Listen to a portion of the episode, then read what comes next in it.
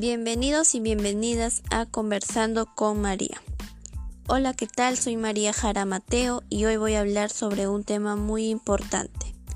El título de mi podcast es ¿Cómo podemos disminuir la contaminación del aire? La contaminación del aire es un problema medioambiental que está empeorando en distintos países del mundo. La Organización Mundial de la Salud, OMS, informó que 9 de cada 10 personas respiran aire con altos niveles de contaminantes. Y esto muestra que 7 millones de personas mueren cada año por la contaminación del aire en ambientes exteriores y domésticos. Es una cifra muy alarmante que nos debe de importar. Por ello es hora de informarnos sobre qué es la contaminación del aire, cuáles son sus causas y consecuencias y cómo podemos disminuirla para el bienestar del ambiente y de nuestra salud. Empecemos a informarnos. La contaminación del aire es la nube gris que ves en el cielo y que está compuesta principalmente por dos tipos de partículas, PM2,5 y PM10 además por otros gases contaminantes como el dióxido de azufre. Y ahora, ¿quién o quiénes son el responsable de este problema? Pues somos nosotros, los seres humanos, que con nuestras acciones que realizamos cotidianamente nos hacemos nosotros mismos daño. Las siguientes acciones son las causas de la contaminación del aire. Recordarles que todas estas acciones emiten gases contaminantes. El transporte. Al utilizar carros, motos, etc., se quema combustibles fósiles como la gasolina, que emiten gases contaminantes como monóxido de carbono, óxidos de azufre, entre otros.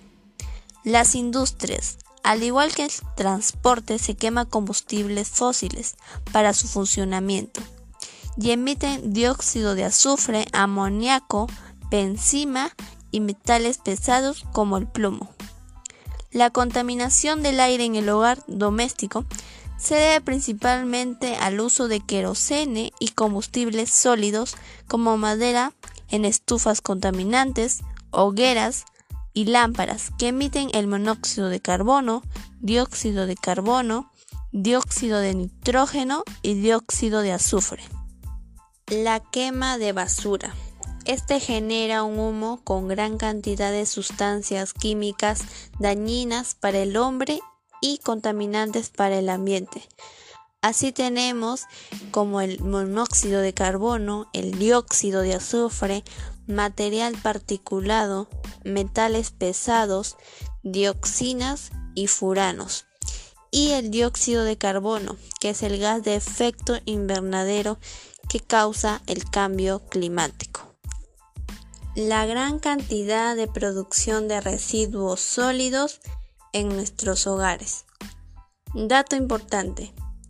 Si un peruano genera 0,48 kilogramos de residuos sólidos domiciliarios por día, si viviera 65 años generaría a lo largo de su vida 11,4 toneladas de residuos si en su familia son 7 personas, generarían aproximadamente 79,7 toneladas de residuos. Bastante, ¿no? Seguimos con la otra causa, la deforestación. Bien sabemos que las plantas son las que transforman el dióxido de carbono en oxígeno. Así que si no hay plantas, no hay oxígeno y no habría vida para los seres humanos y otros seres vivos. La producción de frío, como la industria frigorífica, refrigeradores domésticos y aire acondicionado. También la producción de propelentes, como los productos en aerosol, tales como los alimentos, cosméticos, insecticidas y pinturas que emiten los gases clorofluorocarbonos CFC, que son responsables de los agujeros en la capa de ozono.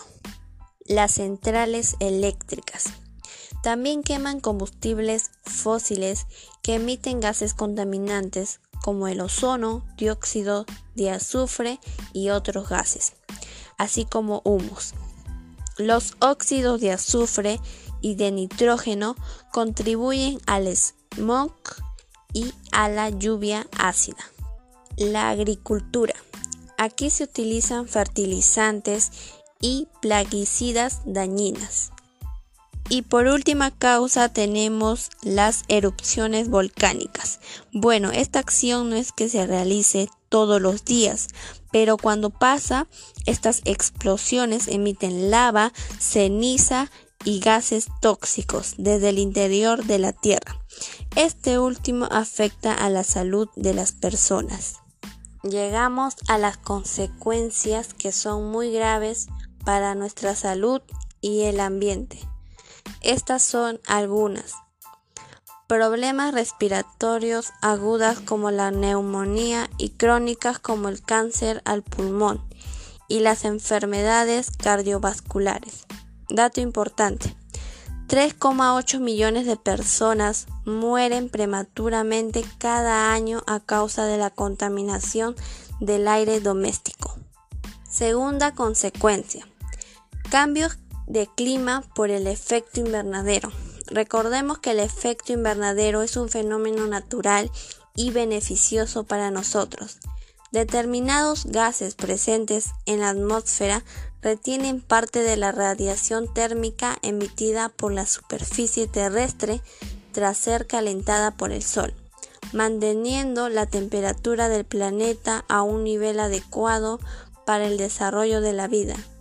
Pero cuando hay una mayor concentración de estos gases por obra del hombre, la atmósfera retiene más calor de lo necesario, causando el calentamiento global, que provoca el deshielo de los glaciares que son hábitats de distintos animales.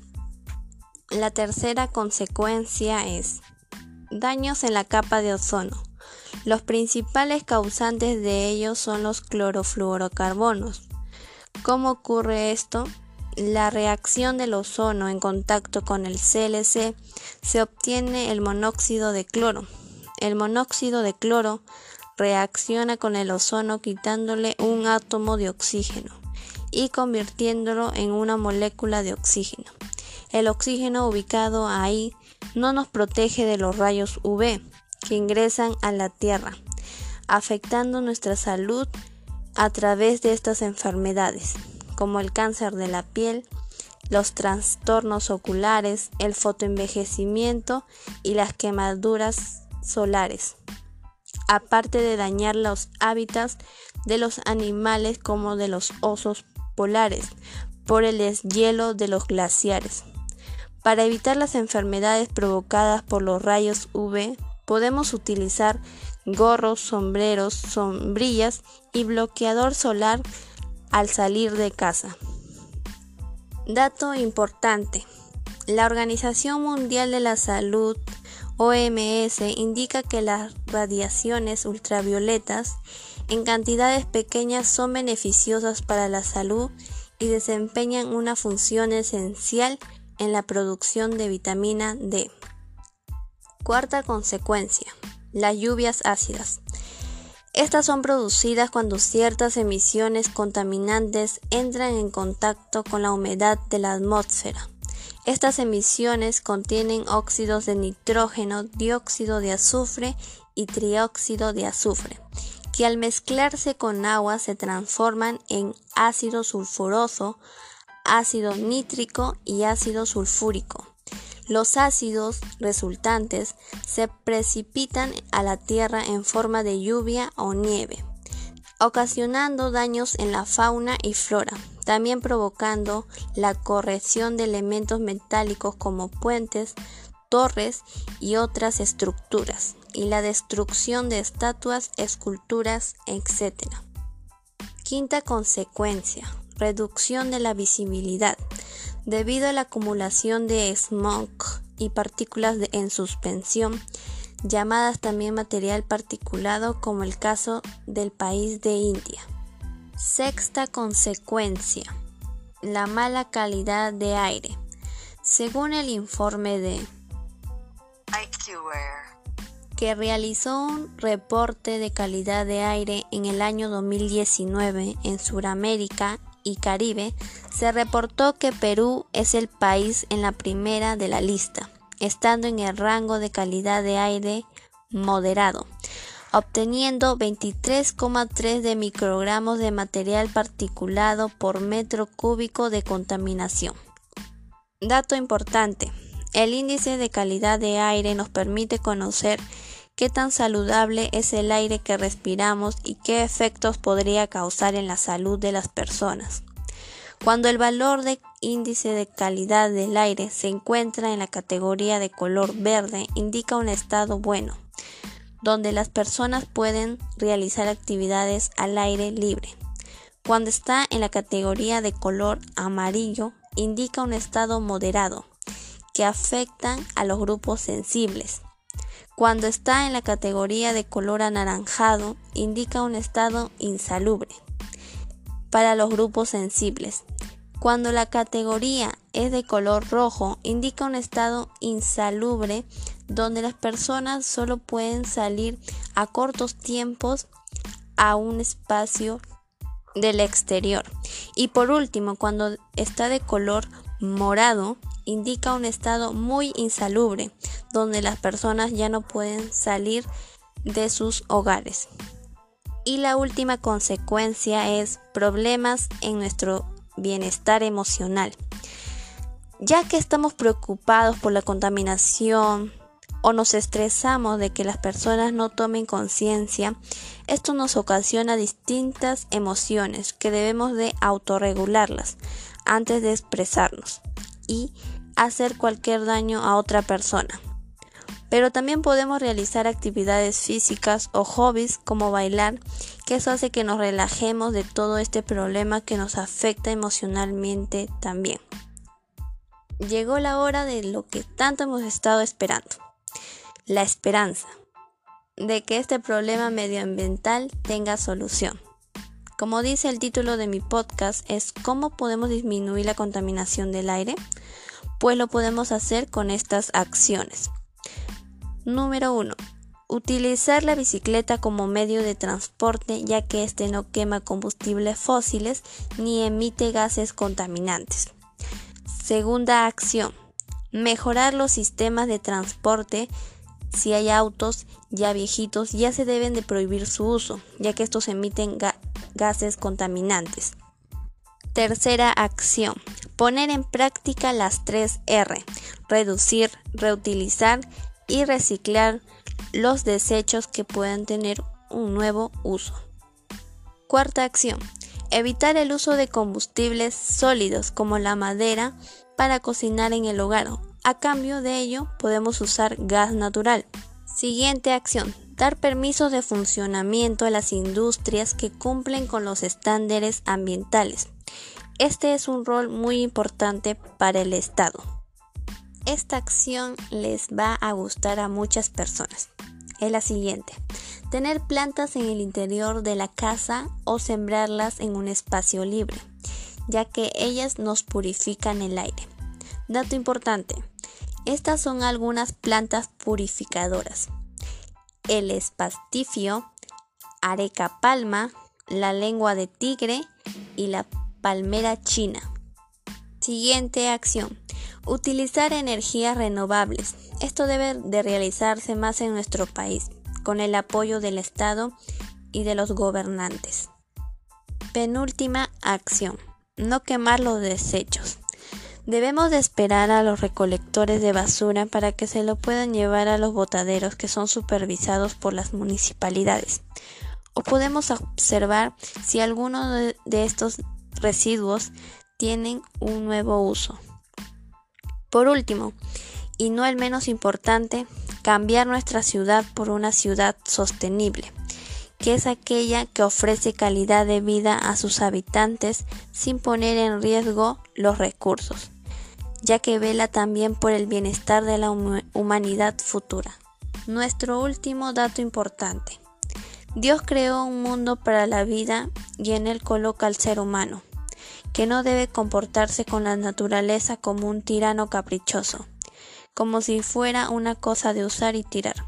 Al contrario, debe cuidarlo, cultivarlo, respetarlo, hacerlo fructificar con su trabajo y humanizarlo, haciendo la casa habitable para todos y todas, para la presente generación y futuras. En conclusión, debemos de tomar conciencia de las consecuencias que nos traen nuestros actos en el ambiente y en nuestra salud. Tenemos muchas soluciones para esta problemática que podemos realizar. Nosotros somos los responsables de ello, pero también podemos solucionar nuestros errores realizando acciones que contribuyan a tener una buena calidad de aire en nuestro país y en todo el mundo. Finalizo con esta frase, sin oxígeno no hay vida. Esta frase es para concientizar la importancia de cuidar el aire que tanto necesitamos para vivir. Bueno, llegamos a la final de este programa. Agradezco a todas las personas que hayan escuchado este podcast y por favor, reflexionemos porque aún se puede realizar el gran cambio. Nos vemos en el próximo podcast. No olvides compartir para que más personas participen de este gran cambio. Hasta luego. Cuídense mucho.